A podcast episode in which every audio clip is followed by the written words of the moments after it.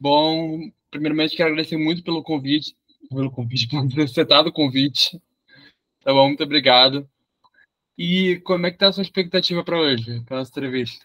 Pô, Luca, primeiro agradecer, cara, pela oportunidade. Uma honra, satisfação total aí.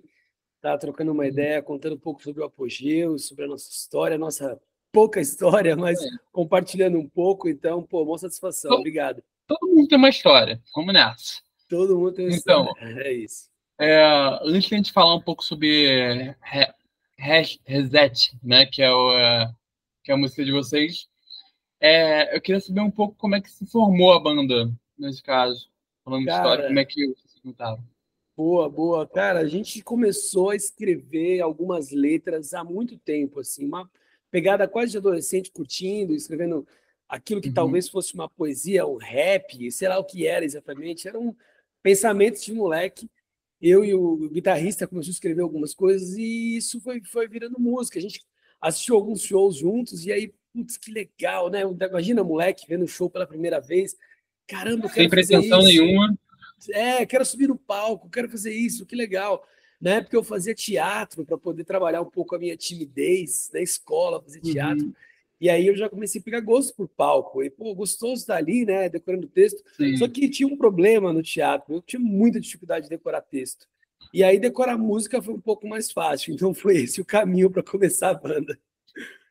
Cara, decorar, decorar texto é difícil pra caramba, gente. Então, cara, é. aí, até, até letra já, já, já tem trabalho, mas foi mais fácil do que, do que um, uma peça de teatro.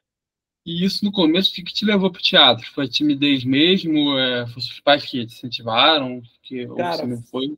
Foi muito timidez. Eu me incomodava na escola de não estar. Às vezes eu até era da turma do fundão, mas eu uhum. ficava, eu era o que pouco falava. Eu ficava rindo da bagunça e participando da bagunça, mas não ativamente falando. Então isso me incomodava muito.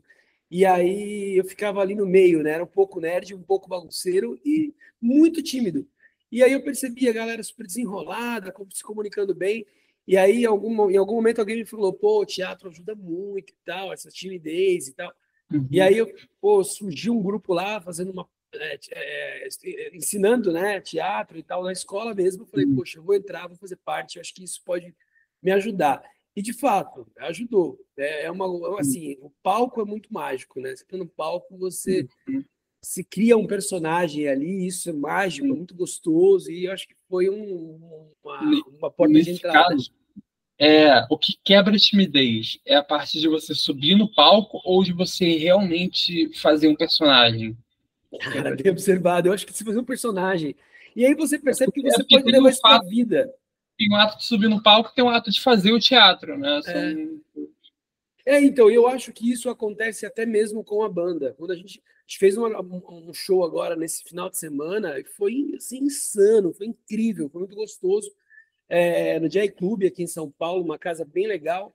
E foi assim, a energia no palco, nós todos estávamos com uma energia muito gostosa, mas eu sinto que um pouco de todo mundo é isso. Você veste um personagem. Na real, né, a, a, a, a psicologia ensina muito isso, né? Nós somos Sim. muitas pessoas, né? Somos muitas, é, é, vestimos muitas, muitos personagens para lidar com o vizinho, com o amigo no trabalho, é, e eu acho que isso é, é muito útil para quando você se descobre e pode levar isso para a vida. E eu acho que teatro me ajudou a aprender isso.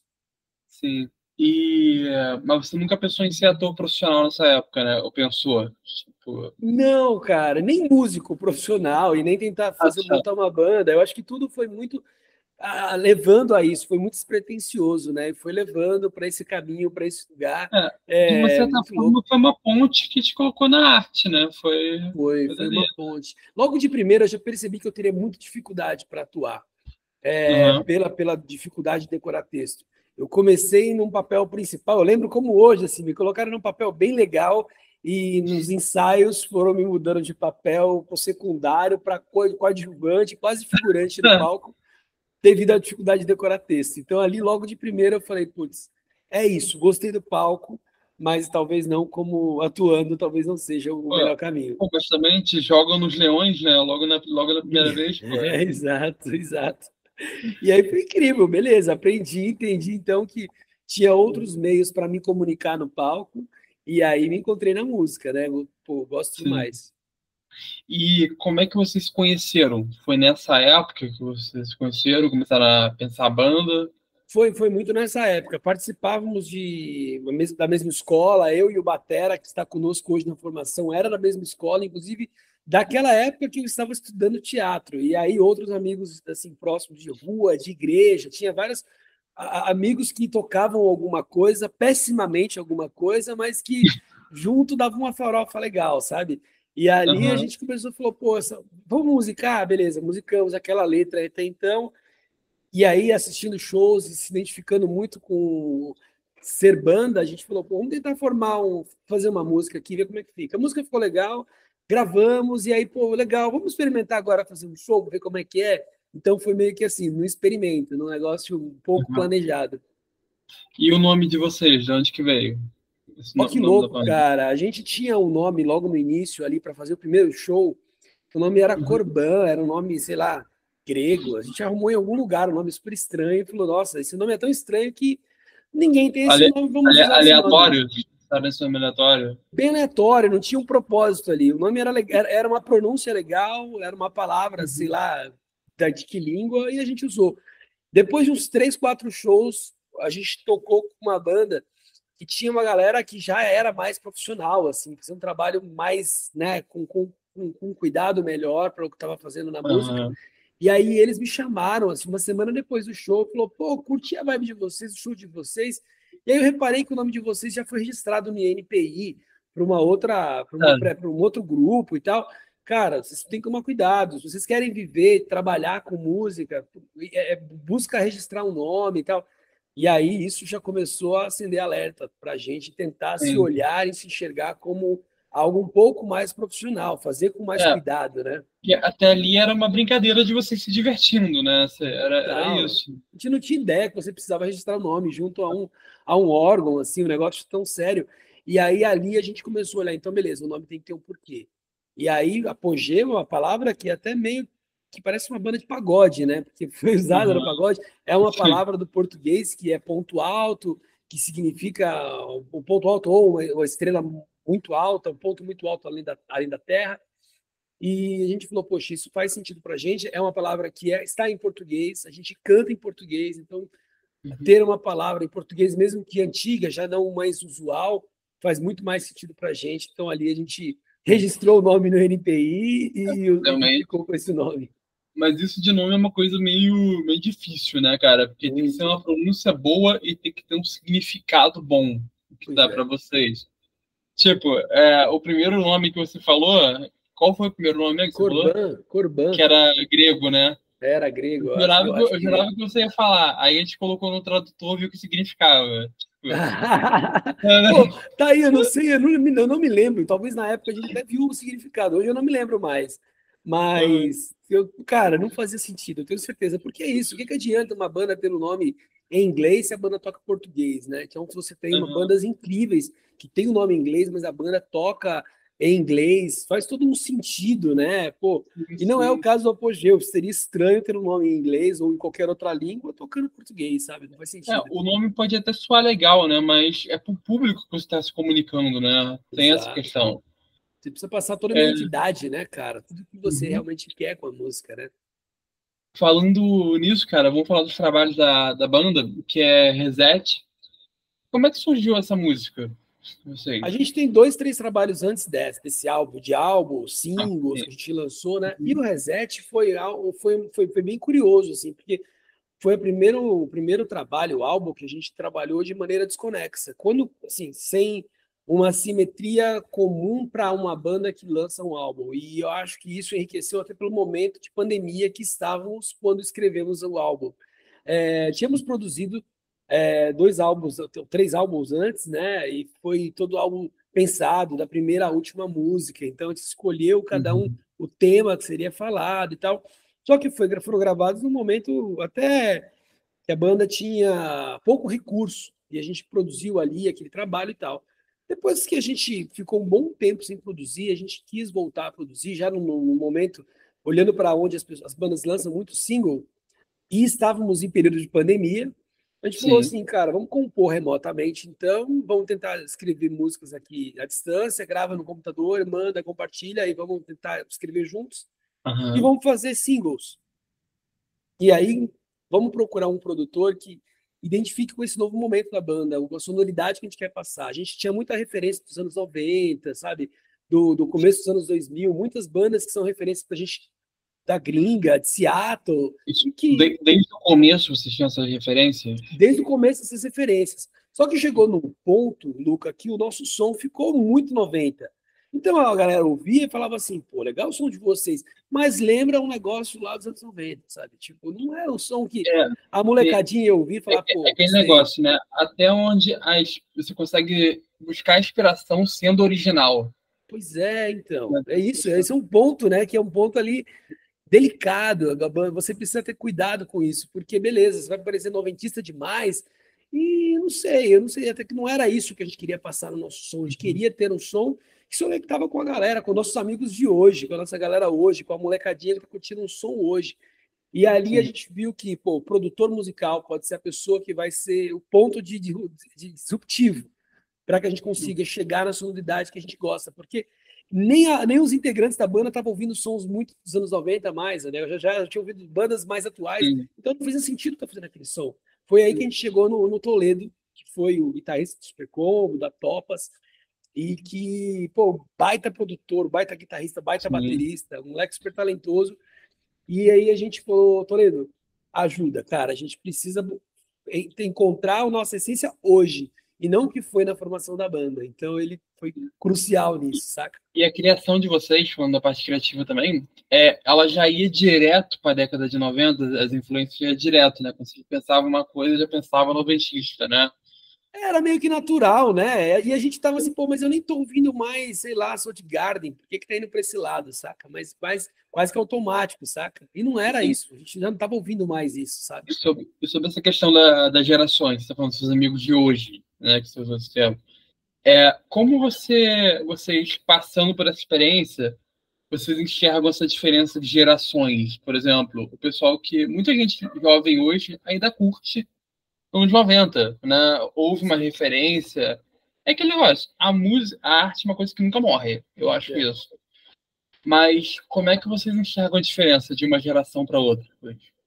Pois é, é muito louco, porque eu acho que era meio radical, assim, a minha molecada, naquela época, 90, começo de 2000, era um uhum. pouco, assim, radical no sentido de que Cara, eu sou, eu curto muito Outslave, eu curto muito Rage Against, então vou vestir a camisa, sou fechado e não ouço outros sons, ou eu posso ouvir similares. Então, se Sim. é banda de Seattle, vamos lá em Pearl Jam, vamos lá em ouvir Nirvana, mas não abre muito leque. O que eu percebo da molecada de hoje, ou dos amigos de hoje, é que, cara, tá no fone de ouvido, tá, tá no fone de ouvido, ouvindo os sons é, 90, 2000, ou ouvindo Slipknot, mas quando chega à noite, vai no bar e tá cantando lá um pagodão com os amigos e tá tudo certo.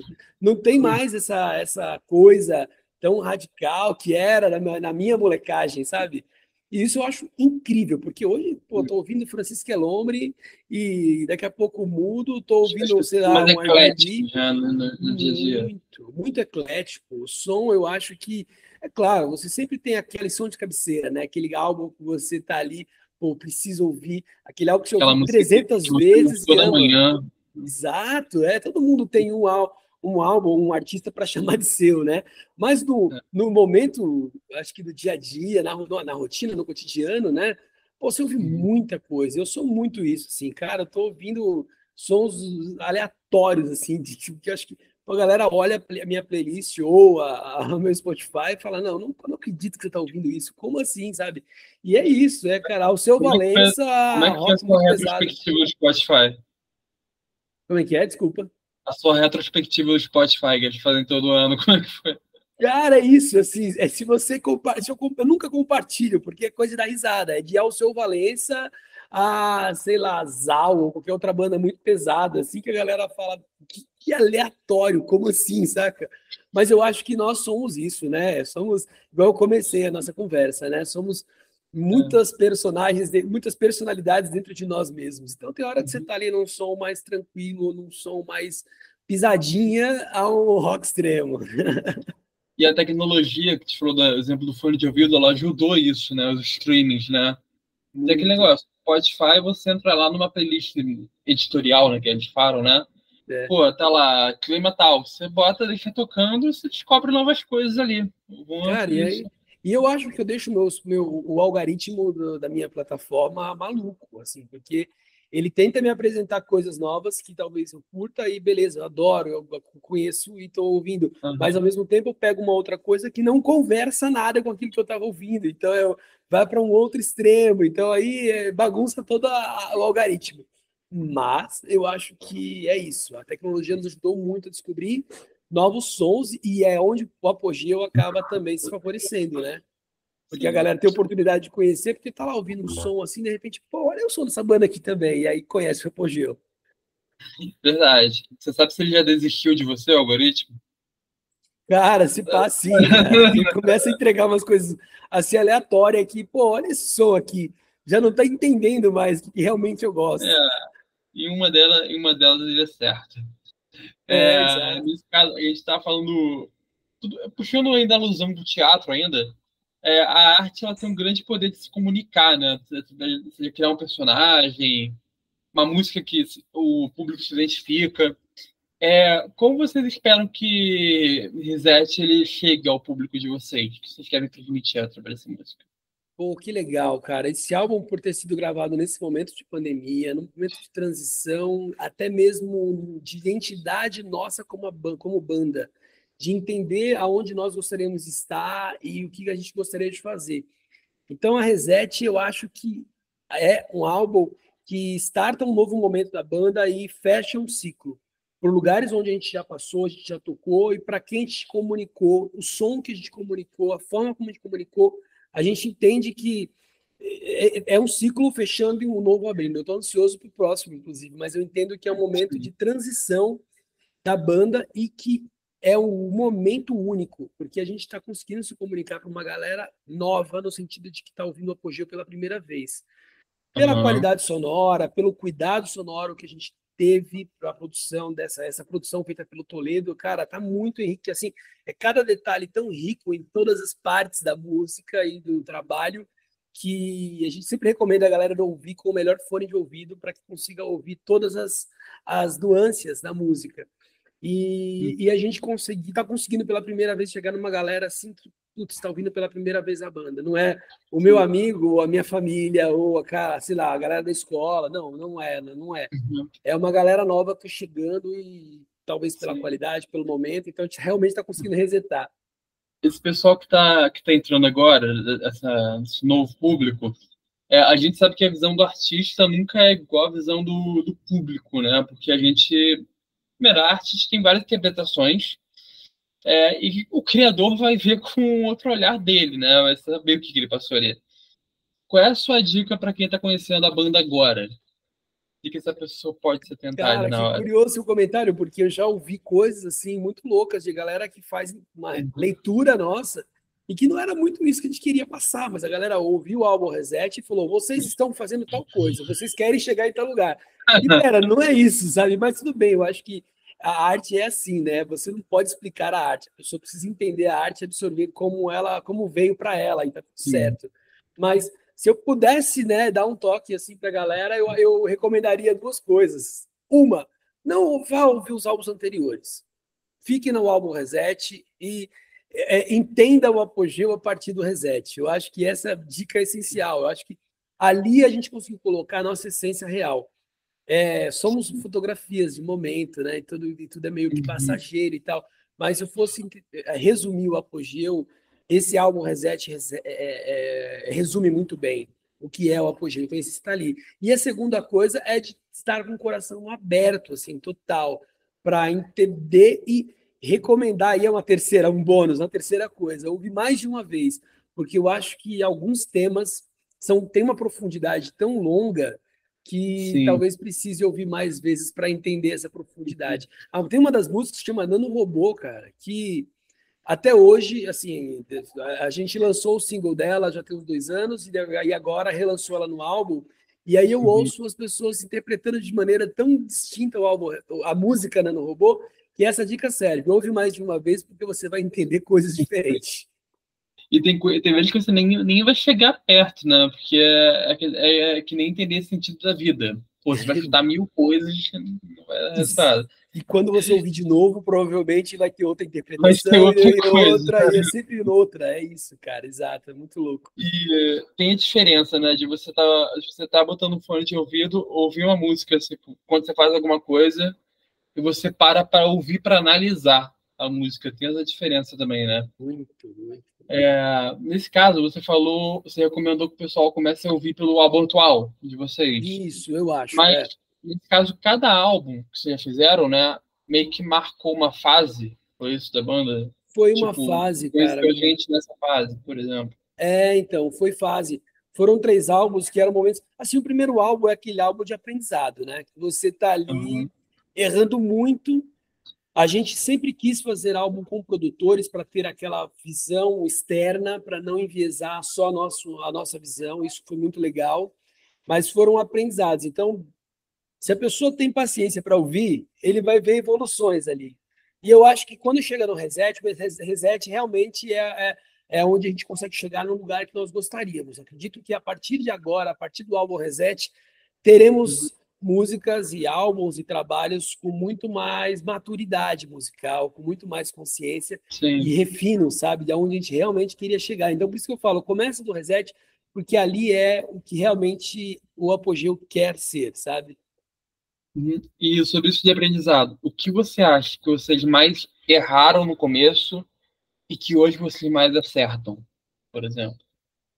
A forma de escrever, cara, eu acho que você precisa lapidar muito a forma de escrever. E eu acho que uhum. eu não dava tanta atenção para a letra no início. Eu escrevo, outros meninos também. É, hoje Apogeu é formado por Lucas no contrabaixo, o, o, Felipe Frango na bateria e o Bruno na guitarra. Todos escrevem, mas hoje a gente lapida mais o que a gente escreve do que foi no começo, sabe? A gente está ali na, no calor do momento de vocês botar uhum. alguma coisa no papel, alguma ideia no papel, mas depois Saiu você precisa refinar aquilo. É, a gente leva para a banda, a gente refina. Tem uma uhum. letra linda que eu trouxe para a banda recentemente e que passou por tantas críticas que eu até distanciei da letra para poder entender ela melhor, depois eu volto nela. Mas eu acho uhum. que isso é importante, porque uma coisa é o, o que eu estou mentalizando, o que eu estou entendendo, e o que eu quero comunicar é o que as pessoas entendam e, e, percebam a partir da minha letra. Então, isso é importante. Então, esse cuidado, esse refino, a gente não tinha tão, de maneira tão cautelosa antes, e eu acho que agora a gente conseguiu para todas as letras. E o Toledo ajudou muito nisso também. Ele pegava todas as músicas e o que, eles querem dizer, onde eles querem chegar, vamos mudar aqui, vamos olhar aqui. Isso é o uhum. trabalho do produtor musical e eu acho que isso trouxe para a gente aprendizado de, putz, então é isso, acho que a gente precisa refinar mais. E essa relação da produção, como aconteceu a parceria de vocês com a Maran? Como é que isso chegou? Cara, a gente já conversava com o Amaran, com o Rick há quase um ano, cara. Eu tenho um e-mail aqui de conversas com o Rick de muito tempo. A gente vinha acompanhando o trabalho deles e, por, primeiro, por admirar muitos artistas que estão com eles, que é que o trabalho que a Amaran tem feito junto com esses artistas. A gente já admirava os artistas e dos artistas a gente chegou na Maran. Já temos músicas com participação do Kelps, do Raoni, do, da, do Medula, que uhum. virou nossos amigos e que era assim, artistas que a gente admirava muito, desde os primeiros álbuns do Medula, da estética visual que eles tinham no trabalho, de tudo que era feito no, do, do Medula, a gente admirou muito, usou como referência muitas coisas, e aí, através deles, chegamos no Rick, chegamos na Maran, e, cara, que trabalho, assim, feito por muitas mãos, é, os meninos, a Sim. equipe tem um cuidado muito, muito, muito curioso, que eu acho que é um case, assim, um case para muito daqui para frente, a galera ainda vai falar muito desse case que, que é a Maran. E a gente falou, Sim. pô, precisamos encontrar uma forma de caminhar junto com esses caras. É, a gente é. aprende muito. E uma coisa que eles fazem também é valorizar muito a música independente, né? Também, né? estão começando agora, estão crescendo. É, e quem sabe que é difícil pra caramba aqui, mas no país que a gente vive. O que, é, na sua opinião, qual é a maior dificuldade de se fazer música aqui no Brasil? Pode ser de recurso, pode ser de público? Cara, é, é, é real, é uma visão que eu ouvi de uma pessoa esses dias, eu acho que cabe uma, bem na, na sua pergunta, hum. que para ser músico no Brasil, você precisa ter recursos para conseguir ter, ter um alcance. E é mais ou menos ali, desculpa a minha comparação rasa, mas é como Não. se você fosse um piloto de Fórmula 1. Que o piloto de uhum. Fórmula 1 hoje precisa conseguir investidores, patrocinadores. Sim. E o músico no Brasil segue um caminho muito parecido. Você precisa ter patrocinadores, investidores, é, é, parceiros. Não dá para ser um piloto de Fórmula 1 sozinho, você por si, si só. É claro, além de talento, que é essencial, senão você chega na pista e bate na primeira curva, além de talento, você também precisa ter parceiros. E eu acho que a música no Brasil é isso. A gente precisa de parcerias, precisa de estar com pessoas caminhando juntos. E aí é onde entra a, a Maran, e, e, a gente tem parceria para várias outras coisas, como a produção musical. É, então é isso, não dá para ser sozinho. Se a gente, se o músico fosse subisse no palco de macacão na Fórmula 1, a gente subiria com vários patrocínios aqui na é. roupa, que são muitos parceiros. Desde aquele amigo que foi filmar um clipe gratuitamente para você, na camaradagem uhum. ali para ajudar o seu trabalho. que te ajudou no camarim ali. Né? Tudo, cara. Aquela, aquela pessoa que veio para te dar uma força na lojinha e vender seu merch. Cara, são muitos patrocínios que a gente acaba conseguindo ao longo da jornada. Então, acho que ser músico no Brasil é muito difícil por isso. Você precisa ter muitas pessoas para conseguir fazer o negócio acontecer e, e, é um investimento alto porque senão você não tem alcance, você não chega nas pessoas. E aí a, a plataforma digital, né, as plataformas digitais ajudaram muito você chegar. Só que ainda Sim. assim você precisa ter parceiros para impulsionar e, e, o alcance, né? Então não adianta eu estar no YouTube e, e um cara do Nordeste, do Norte do Brasil ou até mesmo fora do Brasil tem acesso ao nosso trabalho de maneira rápida e fácil mas eu preciso chegar nele de alguma forma para ele poder clicar lá e ouvir meu álbum, sabe? Não tem jeito. Sim. E nesse caso, você falou de uma das características é ter talento, né? Nesse caso, né? Para você, a música, ela nasce com você ou ela também pode se aprender na vida? Eu sou um baita exemplo, cara, de uma pessoa que aprendeu é, a ser músico. Que acaba tendo um pouco de dom, né? Com é... isso, né? E cria, né? O, Cara, o nosso, o nosso guitarrista e o nosso baixista, eles nasceram com a música na cabeça. Os caras são assim, uhum. tem um dom, eles nasceram, são músicos nato. É, o nosso baixista toca guitarra, toca viola, toca sanfona, toca qualquer coisa que faz barulho, você coloca na mão dele, ele desenrola. O cara é incrível. E, e assim, ele nasceu, ele não foi para uma escola. Ele, é claro, depois ele estudou, ele aperfeiçoou o conhecimento sim, sim. dele. Mas é um negócio que é natural do cara. E eu não tenho, eu não, nunca tive isso. Eu fui, eu fui professor de música, de teoria musical, por ter estudado teoria musical, e então cheguei ao ponto de lecionar teoria musical. É, fui estudar canto lírico, dois anos de, de canto lírico. É, cara, sempre tive que correr atrás por não ter a música nata, sabe? Ser um músico que nasceu com a música. Então eu sou exemplo uhum. de que, tipo, cara, você pode é, não dá certo, não sei, não é, não é, talvez essa não seja a palavra, mas você pode ser um músico a partir do momento que você se esteja disposto a correr atrás e estudar, porque eu acho que é o meu caso até hoje, sigo estudando, porque a música ainda não é o meu forte como algo é, natural.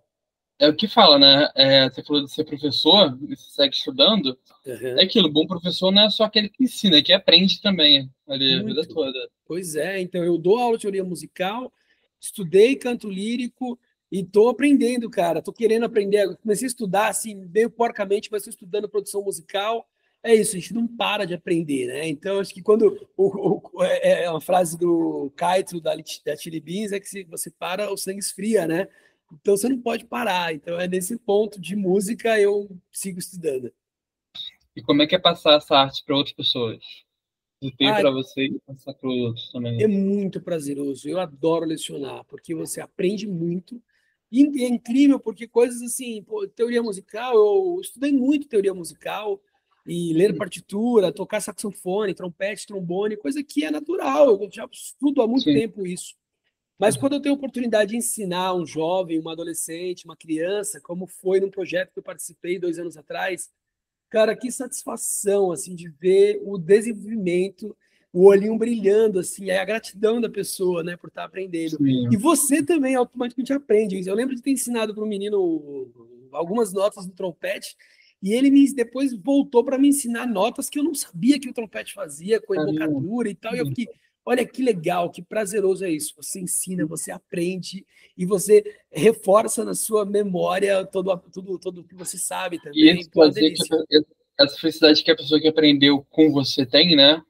Você acaba se enxergando muitas vezes nela também, né? Pô, demais. eu quando aprendi também fiquei assim, por exemplo. Demais, cara, demais. Eu lembro de uma vez que eu participei de um projeto social no Paraisópolis, na comunidade do Paraisópolis, e esse projeto social tinha uma criança muito pequena lá, cara, sei lá, 9 anos de idade, 10 anos de idade, tinha dificuldade de ler.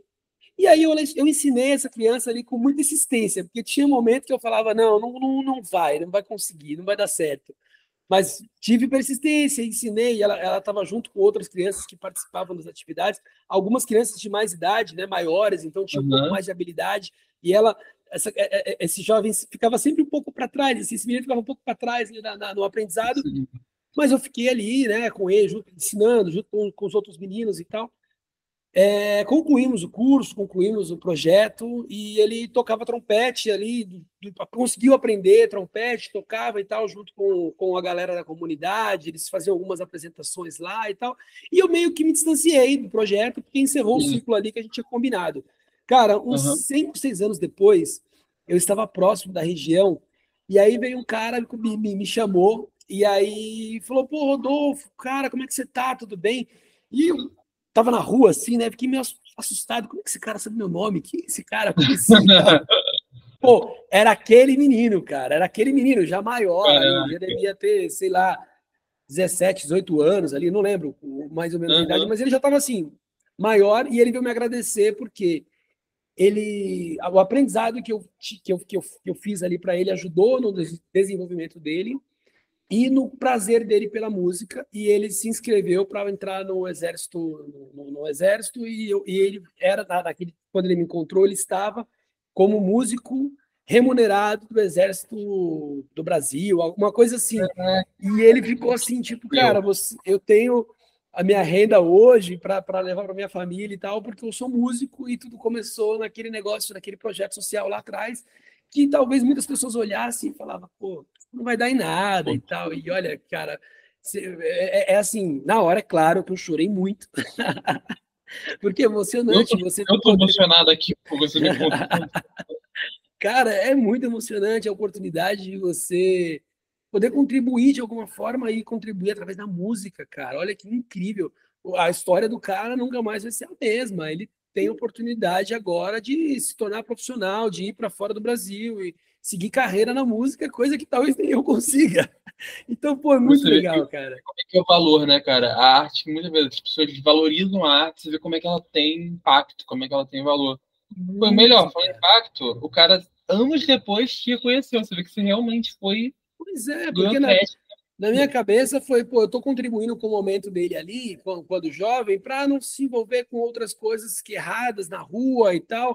Espero que eu Sim. consiga contribuir para que ele fique, né, no, no, no se encontre é. como ser humano e tal. Eu posso não... melhor, tem esse caminho aqui também, né, tudo mais, né? É, mas sabe quando você passa isso sem imaginar o que isso pode virar lá na frente? E quando você vê o impacto que teve, você fala, cara, que demais, que bom que eu participei desse momento, dessa fase, cara. Que legal. Legal.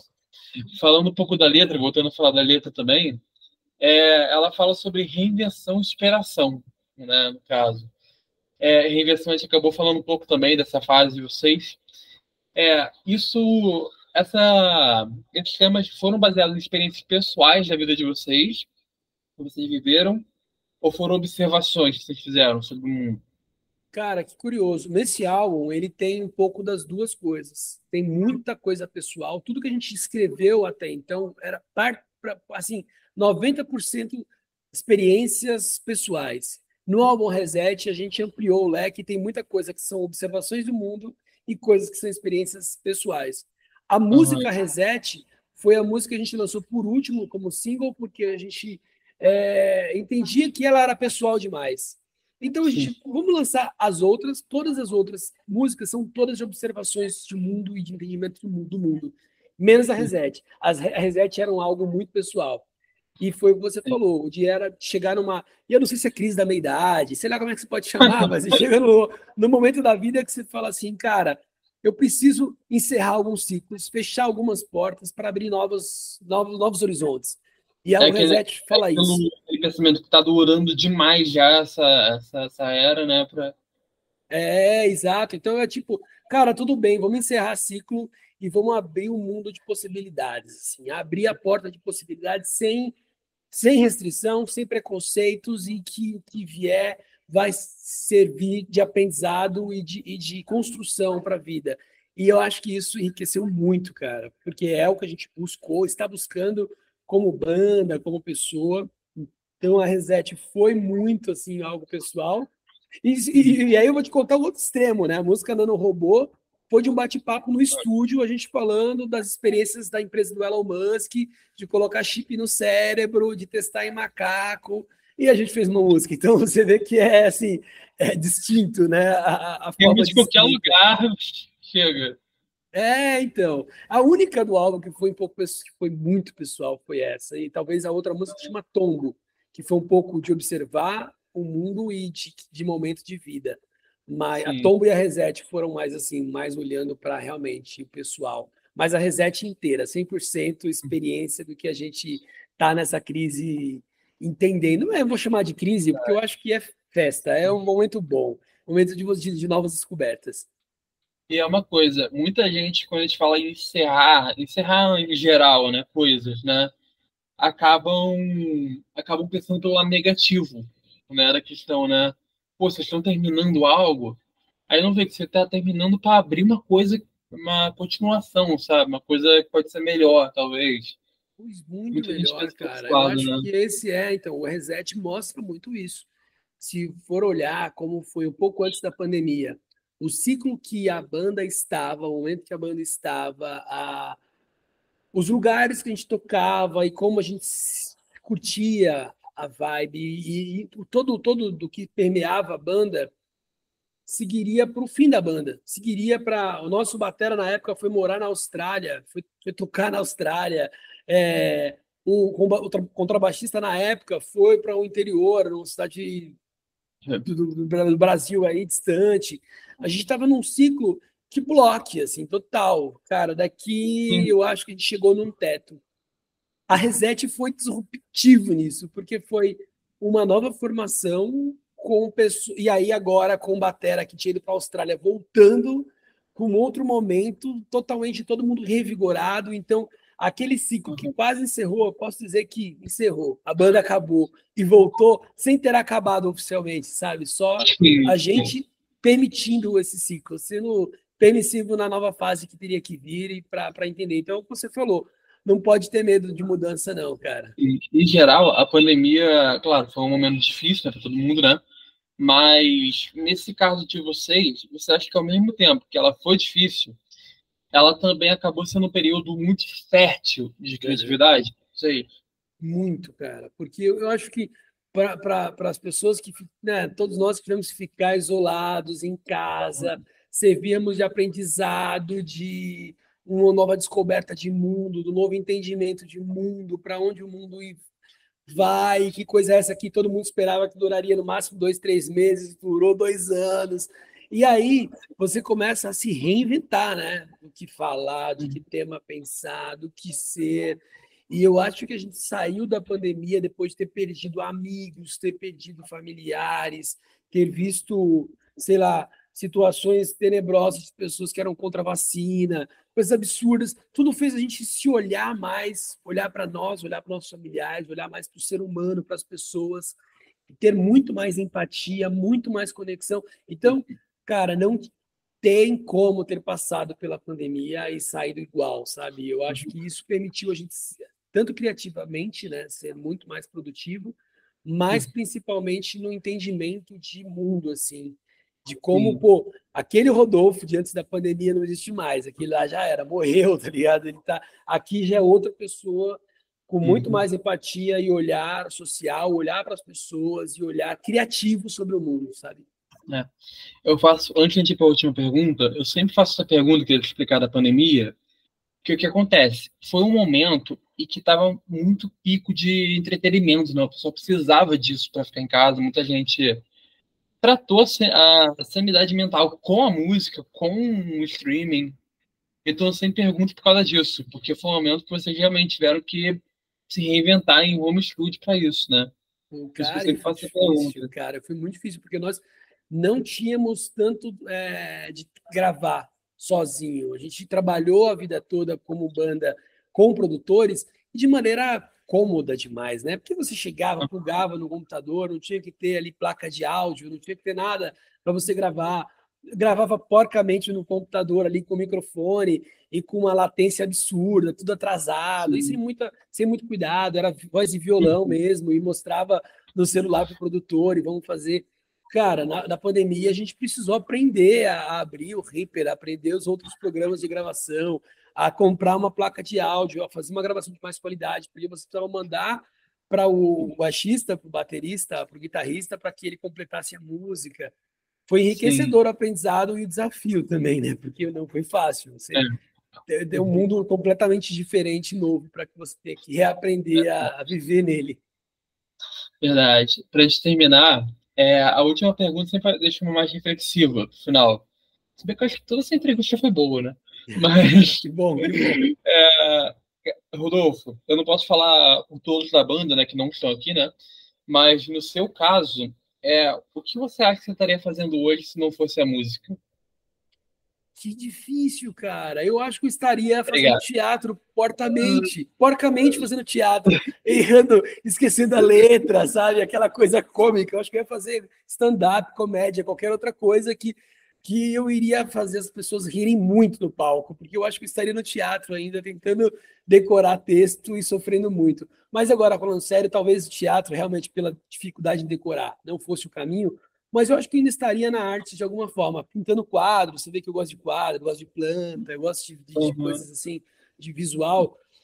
Fui designer, trabalho com marketing. Eu acho que eu estaria permeando a arte de alguma forma, cara. Eu acho que é uma forma de expressar, de, de, de você fazer uma autorreflexão, né? Quando você faz um, uma pintura num quadro, ela não é para as pessoas apenas olharem e admirar, mas principalmente que você faça um auto-entendimento, uma reflexão, é, é muito, muito para você.